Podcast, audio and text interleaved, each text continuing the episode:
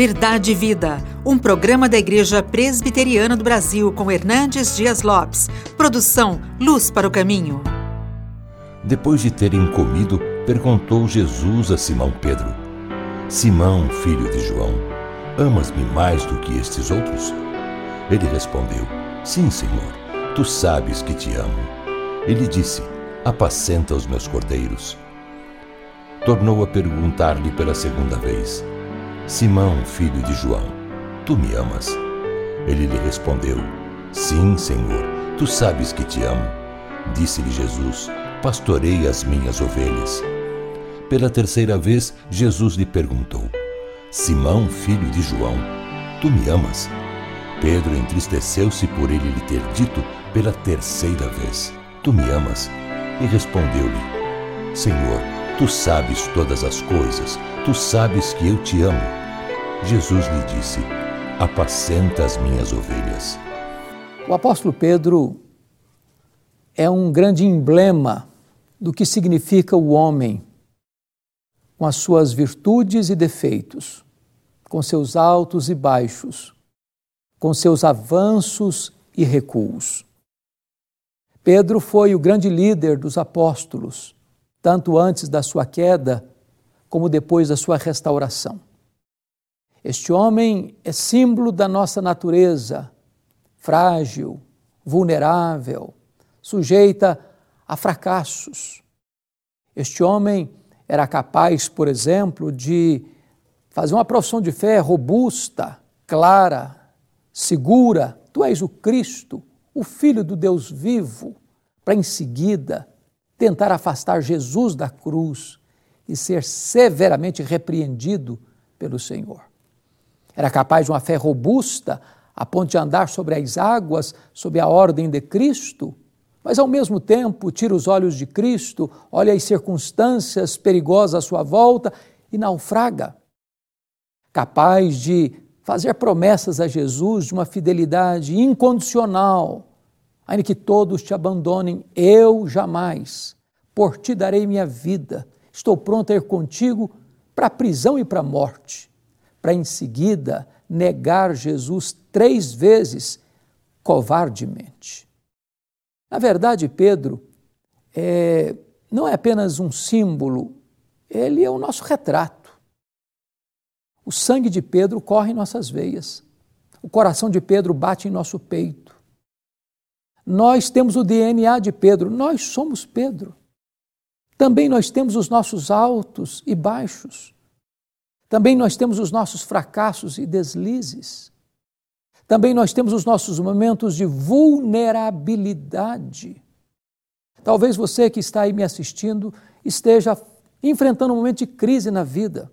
Você já andou com Deus, talvez você foi criado na igreja, conhece o Evangelho, conhece a verdade, mas você se desviou, mas você se afastou mas você naufragou num mar revolto de problemas. Os pecados foram como um cipual prendendo você. Você se caiu, você caiu nos vícios. Seu coração hoje está duro. Talvez você está prisioneiro de algum hábito, de algum vício, de alguma prática que você não consegue libertar-se por si mesmo. Hoje eu quero falar sobre restauração.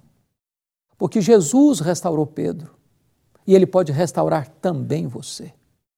Porque Jesus levantou Pedro, ele pode também levantar você. Porque Jesus perdoou Pedro, ele pode também perdoar você. Porque Jesus devolveu a Pedro a esperança de uma nova vida e deu a ele a bênção de um ministério abençoador para o mundo. Deus pode também trazer você de volta à grande vanguarda da liderança cristã. Pedro foi aquele homem que andou com Jesus. Mas um dia ele negou Jesus, de uma forma covarde, diante de uma criada, em primeiro lugar, depois diante de algumas pessoas que estavam ali na casa do sumo sacerdote. E naquele momento em que Pedro está negando a Jesus, quando Jesus está sendo cuspido e esbordoado pelos membros do sinédrio, naquela hora da negação, o galo canta, Jesus olha para ele, ele cai em si, chora amargamente. E ele foge, covardemente.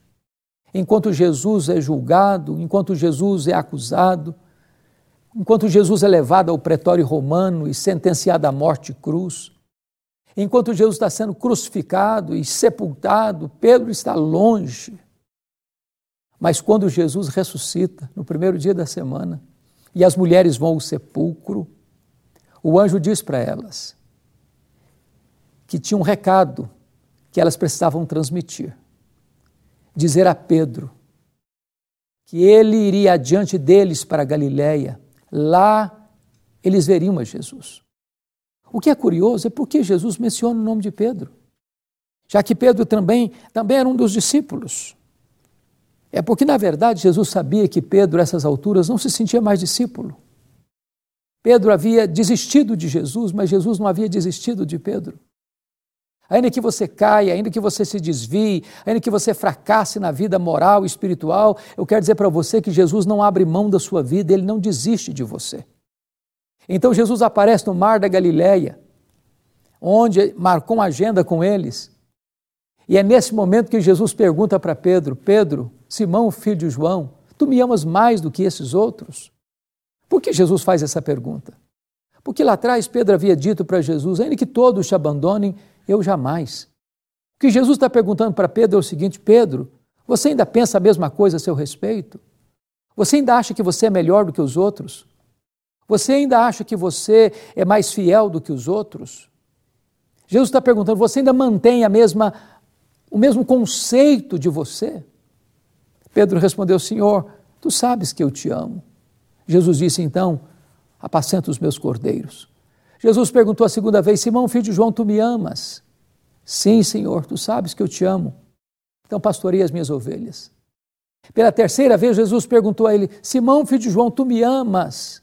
Pedro entristeceu-se por Jesus lhe ter dito: Pela terceira vez tu me amas? E disse: Senhor, tu sabes todas as coisas, tu sabes que eu te amo. Por que Jesus perguntou para Pedro três vezes? Porque três vezes Pedro negou Jesus. O que Jesus quer ensinar para Pedro é que a graça, a sua graça, é maior que o nosso pecado. Não importa quantas vezes você caiu, não importa quão profundamente você tenha caído, a graça de Deus é suficiente para colocar você de pé outra vez. O amor de Jesus está aqui hoje para restaurar a sua vida, para colocar você de pé, para dar você a nova chance de recomeçar, de você se levantar do pó e dizer: Senhor, eu sou fraco, eu sou frágil, mas eu te amo, Senhor. E Jesus, nessa hora, vai erguer você, vai perdoar você, vai restaurar você, vai dar uma nova chance de você recomeçar com Ele.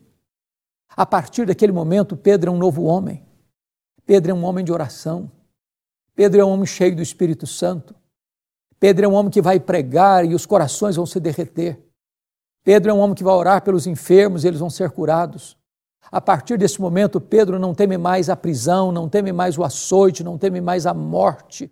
A partir deste momento, Pedro é um gigante de Deus, para a glória de Deus, a testemunhar o Evangelho de Cristo. Eu quero dizer para você que há restauração também para a sua vida. Hoje é o dia da reconciliação. Hoje é o dia de você se voltar para Deus.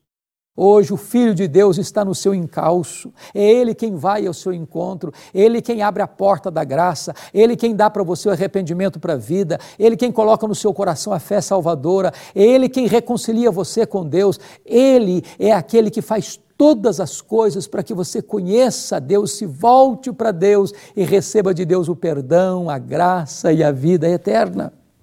Eu quero orar por você. Eu quero colocar sua vida nas mãos de Deus. Fuja das trevas. Fuja dos lugares escorregadios. Fuja deste mundo tenebroso. Corra para os braços de Jesus. Ele ama você e não abre mão da sua vida. Hoje é o dia da sua restauração. Eu vou orar em seu favor. Onde você está? Ore comigo. Deus, eu te peço que tu apliques a tua palavra ao coração daqueles que estão nos assistindo, para que eles se voltem para Jesus Aqueles que estão afastados da igreja, voltem para a tua casa. Os filhos pródigos, voltem para a casa do Pai. E haja um tempo de cura, de perdão, de restauração, de recomeço, de reconciliação. É a nossa súplica, Senhor, em nome de Jesus. Amém. Verdade e Vida, com Hernandes Dias Lopes, um programa da Igreja Presbiteriana do Brasil, produção de Luz para o Caminho. Luz para o Caminho, o Evangelho de Cristo através da mídia.